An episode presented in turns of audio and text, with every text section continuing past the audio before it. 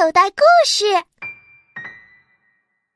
第二章：残酷王后教开底铺床。第二天放学后，玛丽就去了小猪摇摆夫人的家，还带了她最好的朋友凯蒂。小猪摇摆夫人高兴极了。他先带着他俩参观了这栋底朝天房子里的所有房间，还端来茶和饼干招待他们。凯蒂嘴里塞满了饼干，还没来得及咽下去，就急着说：“呃，我最头疼的事儿就是铺床啦，我总是没法铺平整。比起玛丽，我还挺喜欢洗碗的，但在我学会铺床之前。”妈妈不许我和负责洗碗的妹妹丽莎调换，唉，我简直烦死铺床了。小猪摇摆夫人递给猫猫莱夫特一盘奶酪，丢给狗狗万格四块饼干，给自己倒了杯茶，然后说：“凯蒂，如果你觉得铺床是一种折磨。”想知道我的状况吗？每晚，残酷王后都睡在我的床上，每天早上还要检查一遍床铺。如果她发现一个小褶，哪怕只有大头针那么大，她都会把我丢进地牢。来吧，跟我上楼，我要让你们看看。我是怎么铺床的？上楼后，小猪摇摆夫人先把床上的铺盖都掀了起来，堆到一边儿，然后让凯蒂帮她铺床。等他们铺完，那床铺看上去就像地板一样光洁平整，一个褶儿都没有。小猪摇摆夫人说。铺床的秘诀就是一开始就要把整个床单都掀起来，否则你根本无法把床铺平。因为床头铺平了，床脚可能会起褶儿，而残酷王后一眼就能发现那个褶儿。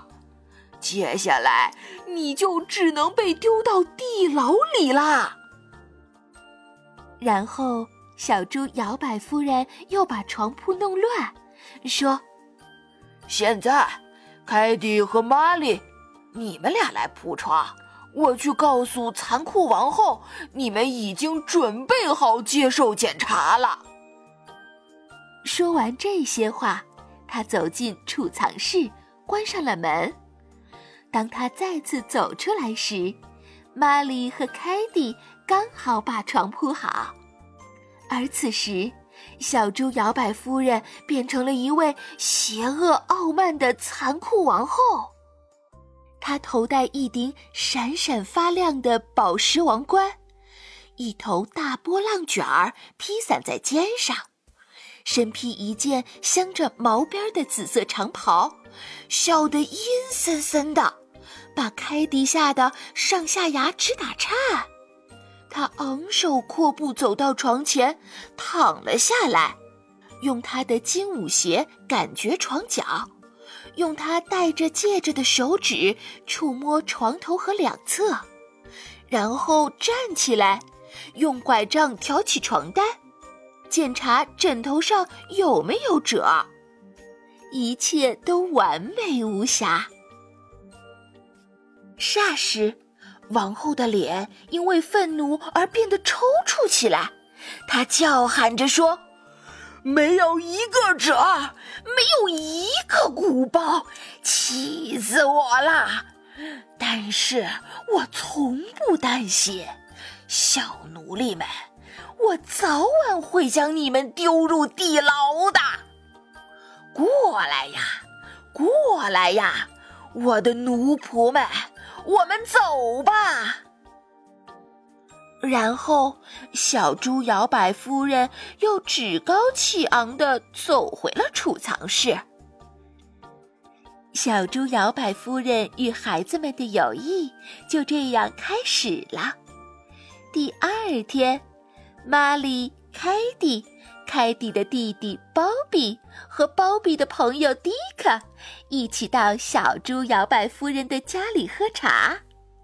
第三天，他们又去了，每一个人又带了一个朋友。很快。镇上的每个孩子都去过或即将要去小猪摇摆夫人的家里做客。小猪摇摆夫人向包比展示如何悄无声息地溜出去，偷偷摸摸地找到柴火，而不被印第安人捉住。他还给迪克演示剪草机怎样变成一台真正充满魔力的机器。如何每次都能在很短时间内横扫千军？他教会马克思悄无声息地掏出灰烬，而且不留一丝痕迹，以防盗贼们寻迹而至，发现马克思和州长夜里露营的那顶帐篷。小猪摇摆夫人就是这样，知道如何让工作变得充满乐趣。也知道哪些活儿是孩子们喜欢干的，比如刷漆、熨衣服、做饭和木工。虽然他们不知道怎样才能干好。一天，孩子们又聚集在小猪摇摆夫人家里，有两个小女孩在烤饼干，一个小男孩在烤馅饼，他把面粉撒了一地。还吃了不少生面团儿。一个小女孩在熨衣服，她把小猪摇摆夫人所有的干净衣服都熨成了皱巴巴的抹布。四个男孩涂成大花脸，头发里插着羽毛，正在那里玩钻木取火。两个男孩在给狗窝刷漆。三个小女孩在给小猪摇摆先生破旧的海盗袜打补丁。此外，一群小海盗们似乎到处都是海盗的身影，有的在后院里挖土，有的在射击。他们喊叫着在房间里窜来窜去。抓起那些还没来得及烤制成饼干的生面团当子弹，相互袭击。这时，小猪摇摆夫人头顶宝石皇冠，正坐在客厅的一角，给玩偶缝制衣服。凯蒂站在他的王座旁，手拿着一把梳子，不时地在旁边盛水的玻璃杯里蘸一下。把小猪摇摆夫人的头发梳成了潮湿的大波浪。其实，那个王座不过是一把椅子上盖了块桌布。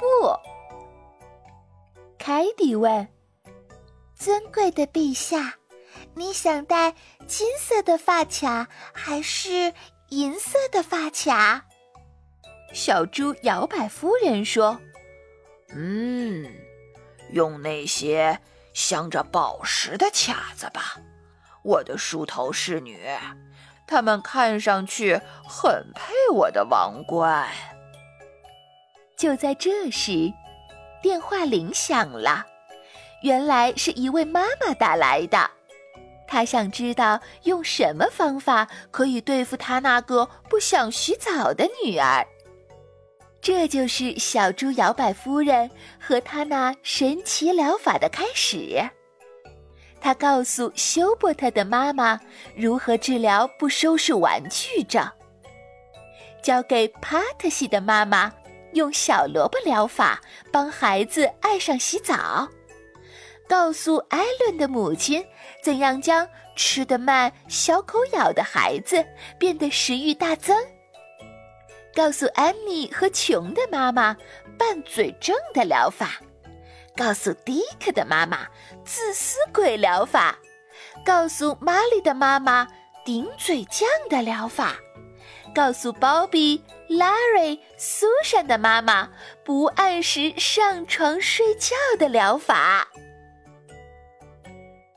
您现在收听的内容是试听版，完整故事内容请到应用市场下载口袋故事听听，里边的好故事、好声音多的听也听不完呢。口袋故事。